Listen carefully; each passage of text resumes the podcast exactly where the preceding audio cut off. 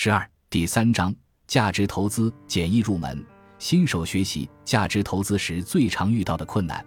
价值投资体系是一个复杂的体系，这也恰恰是很多投资者望而生畏、不得入门的原因。如何降低价值投资学习的难度，就显得非常重要了。本章正是基于这一思想，从行业分析、个股分析等维度，搭建了一个简易的价值投资学习的入门框架。价值投资理念在国内也传播了十几年了，除非是完全的新手股民，不然多多少少都听说过。但总的来说，做价值投资的投资者数量还是偏少。原因有几点，也是新手学习价值投资时经常会遇到的困难：一是价值投资上手比较难，无论是学习还是在实际的投资过程中，价值投资的体验都远不如技术投资。技术投资主要依赖图形，价值投资主要靠基本面分析。技术投资短平快，价值投资普遍是中长线，往往枯燥无味。总的来说，价值投资具有一定的学习门槛，尤其是财务分析那一关，直接会把很多人拒之门外，导致很多人未学之前先畏难了，然后直接就放弃了。价值投资真的有那么难学吗？并没有。至少没有大家想象中的那么难。事实上，大家之所以觉得困难，是因为价值投资被神化了。这么多年，因为种种原因，价值投资被捧为高人一等的投资方法。一个东西越高高在上，普通人就越不敢轻易去尝试。可是，投资方法之间真的有高低之分吗？并没有。认为价值投资比其他投资方法高一等的，都是没有真正入门的。投资方法是为投资结果服务的，赚钱才是硬道理。能持续赚钱的方法就是好的投资方法。价值投资学习门槛是比技术投资高一些，这也导致学习的人比学技术投资的人少一些，赛道没有那么拥挤，投资成功的概率就会更高一些。但绝不代表它就高其他方法一等。所以从今天开始起，不要神话价值投资。把它视为投资方法中的一种就好，就看自己是愿意选择上手困难一点，但后期成功概率大一点的，还是上手简单、成功概率低一些的方法。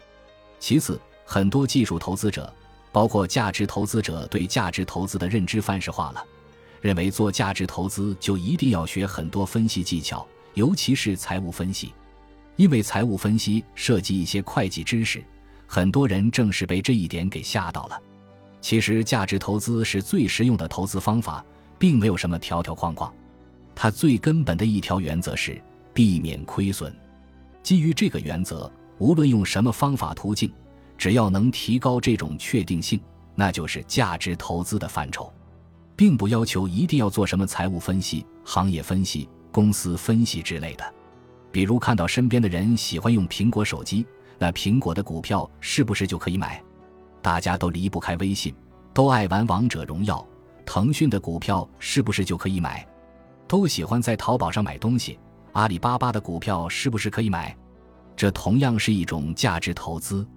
据我们的观察，当然也包括自身的体会，学习价值投资最困难的点就是对价值投资有认知偏差，从而导致有畏难情绪，不敢开始学习和尝试。当投资者克服了这个情绪，或者在市场里做技术投资遍体鳞伤之后，开始想要学习价值投资了，又会面临一个问题，也是真正入门学习价值投资后最大的困难：不知道从何下手学习。价值投资相比技术投资，确实要学习的东西更多。技术投资有人专门学 K 线，有人专门学均线，有人专门学量能，有人专做题材，而价值投资是基于企业基本面。企业基本面的分析包含的东西就多得多了，包括行业分析、商业模式分析、公司管理水平、估值高低等，确实要复杂的多。那如何解决这个问题呢？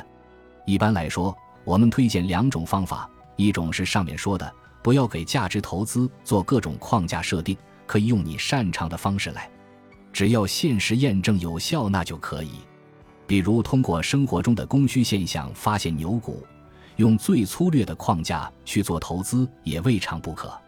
另外一种方法就是下一小节要讲的，我们将价值投资的分析过程做了简化，拆解出价值投资中最关键的几个步骤，然后专门做了一个价值投资的通用分析框架。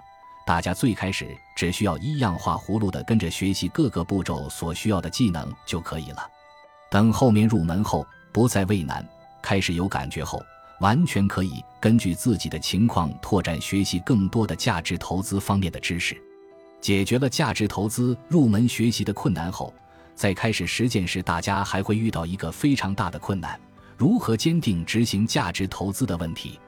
由于价值投资的原则就是避免亏损。非常强调安全边际，对标的的选择总体上会严苛得多，合适的标的不会很多，或者得等很久才能发现有合适的标的。而我们都知道，A 股是一个题材横行的市场，每天各种题材、各种涨停板层出不穷。这个时候能不能耐住寂寞，专心等到合适的机会再下手，这其实是非常困难的。越贴近市场，越难做到。基本上没在垃圾股上亏过大钱的人是很难真正抵御住诱惑的，只有巨亏过、痛过、深刻反思过，才能真正领悟要彻底往价值投资方向转变，就必须学会放弃一些平庸的机会，而那些每天层出不穷又极难把握住的股票就是平庸的机会。另外，由于股票价格回归内在价值，往往都是以短时间快速上涨的方式实现的。这意味着价值投资者可能得守着股票很久才能迎来预期中的回报，能不能耐得住寂寞是一个非常大的考验。尤其在垃圾股满天飞，自己手里的绩优股却呈现出半死不活的样子的时候，对投资理念更是一种巨大的考验。更有一种情况，当你买入之前做了非常透彻的研究，你确信它就是一只优秀的股票，但买入后它却一直在下跌。这个时候，你很可能就会怀疑自己的判断是不是错误了。这个时候，如何去分析是不是自己判断失误？如果确认判断无误，如何坚定持股又是一件非常困难的事情。其实，价值投资中还会有这样那样的困难，有些困难是投资中一定会有的，有些是价值投资独有的，但他们都是投资中必然会遇到的困难，不能因此就认为价值投资是非常难学会的。从而放弃学习和做价值投资，投资本来就不是一件容易的事情。价值投资已经是最接近投资本质的方法了。只要能坚定的学习和执行，投资成功的概率就会大大增加。本集播放完毕，感谢您的收听，喜欢请订阅加关注，主页有更多精彩内容。